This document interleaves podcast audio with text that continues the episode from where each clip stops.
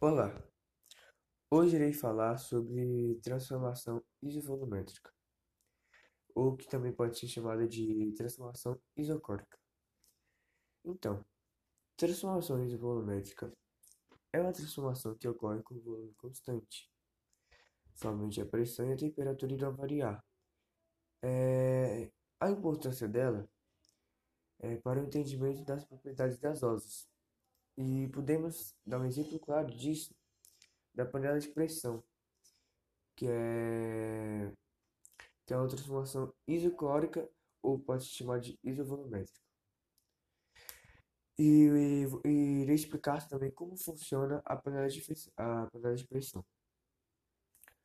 A, a panela de pressão, é, ela tem uma borracha que impede que o vapor de ar, água escape e assim a pressão interna vai aumentando e à medida que a panela é aquecida. Isso é um exemplo muito claro de transformações volumétricas, porque podemos notar que a pressão interna também está subindo e o vapor também está subindo, o vapor de água está subindo.